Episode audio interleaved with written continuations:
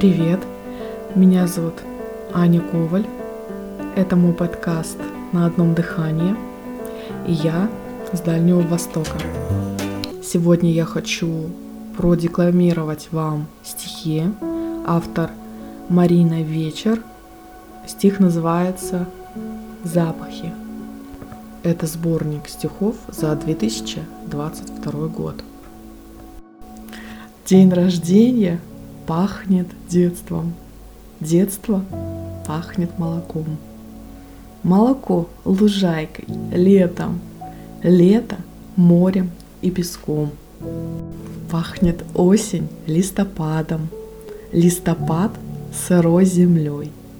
А земля роскошным садом, вишней, розовой зарей.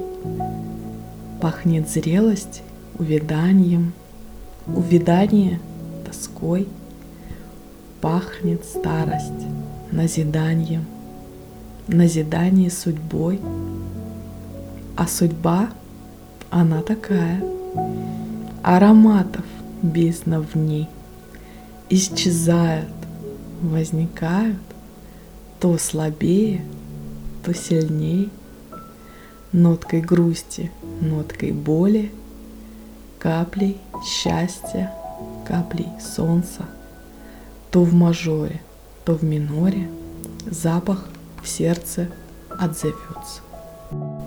Я очень надеюсь, что вам понравилось.